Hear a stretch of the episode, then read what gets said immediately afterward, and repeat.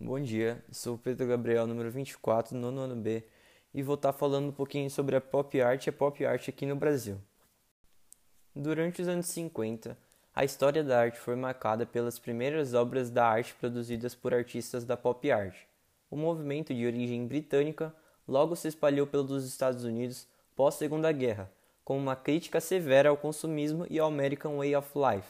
A pop art no Brasil ganhou expressão na década de 60 no período da ditadura militar.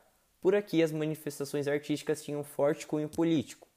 E não foi só a arte que só se fortaleceu com a pop art no Brasil. Músicos, intelectuais, jornalistas e formadores de opiniões também deram contorno para esse movimento em diferentes aspectos da sociedade, onde tinham influência. Quando surgiu a pop art no Brasil? A chegada da pop art no Brasil aconteceu na década de 60 em meio aos movimentos de protestos no país contra a ditadura militar. A pop art já havia transformado o cenário da arte na Inglaterra e nos Estados Unidos, destacando artistas como Roy Lichtenstein, Andy Arrow e Robert Rauschenberg. O espírito concentrador desses artistas também foi a marca dos artistas nacionais, apesar do alvo dos protestos serem pontos diferentes. No Brasil, eram as duas críticas à tortura e à violência da ditadura e as reflexões do cotidiano banal e dos problemas sociais que ganhavam as telas.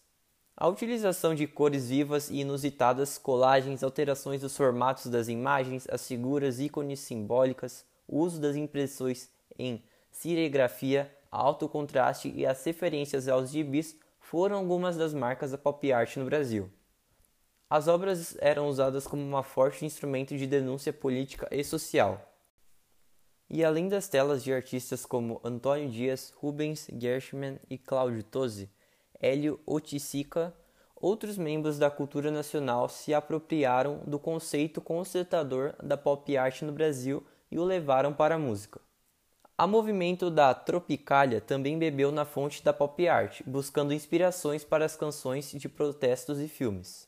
Artistas dessa época são Caetano Veloso, Gilberto Gil, Glauber Rocha, Zé Celso, entre outros, foram exemplos de artistas que usaram sua arte para protestar, driblando o sistema de censura com trocadilhos, metáforas e outros recursos linguísticos. Por usar signos e símbolos extraídos do imaginário da cultura de massa e da vida cotidiana, a pop art conseguia criar conexões com o público e agitar a mente dos espectadores tanto através da arte quanto da música e do cinema. Agora que já entendemos esse cenário tão efervescente da pop art no Brasil, a gente vai conversar um pouco sobre alguns dos principais artistas brasileiros desse movimento.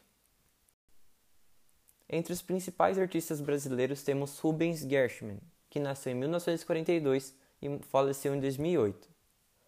Em 1967, Rubens Gershman foi premiado no Salão Nacional de Arte Moderna com uma viagem aos Estados Unidos ele se baseou em Nova York entre 1968 e 1962, realizando várias exposições. Também fez parte do Fashion Show Poetry Event, com uma série de casas-sopas.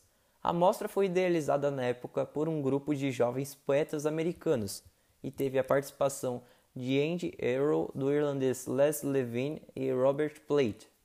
A sua serigrafia, a Bela Lindoneia, a Giconda de Subúrbio, fazia alusão a um jovem leitora de fotonovelas de 18 anos que morreu sem encontrar o amor. A foto seria sido também a inspiração de Caetano Veloso para escrever uma de suas principais canções que marcou o movimento tropicalista, Lindoneia. Agora temos Antônio Dias, que nasceu em 1947 e faleceu em 2018. Antônio Dias era um artista multimídia, estudou no ateliê livre de gravura da Escola Nacional de Belas Artes, com Oswaldo Goeldi. Na década de 1960, incorporou palavras ou frases às suas obras. Em 1965, recebeu uma bolsa do governo francês e morou em Paris até 1968. Depois mudou-se para Milão, onde mantém um ateliê, e em 1971 editou o disco Record de Space Between e criou a série The Illustration of Art.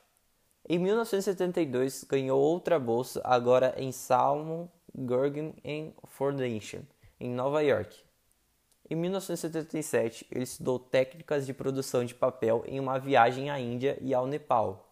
Depois começou uma série de trabalhos que tiveram como suporte o papel artesanal, o qual se integra às obras pelas texturas e misturas dos pigmentos. Um desses trabalhos foi o álbum Tramas, de estilografias.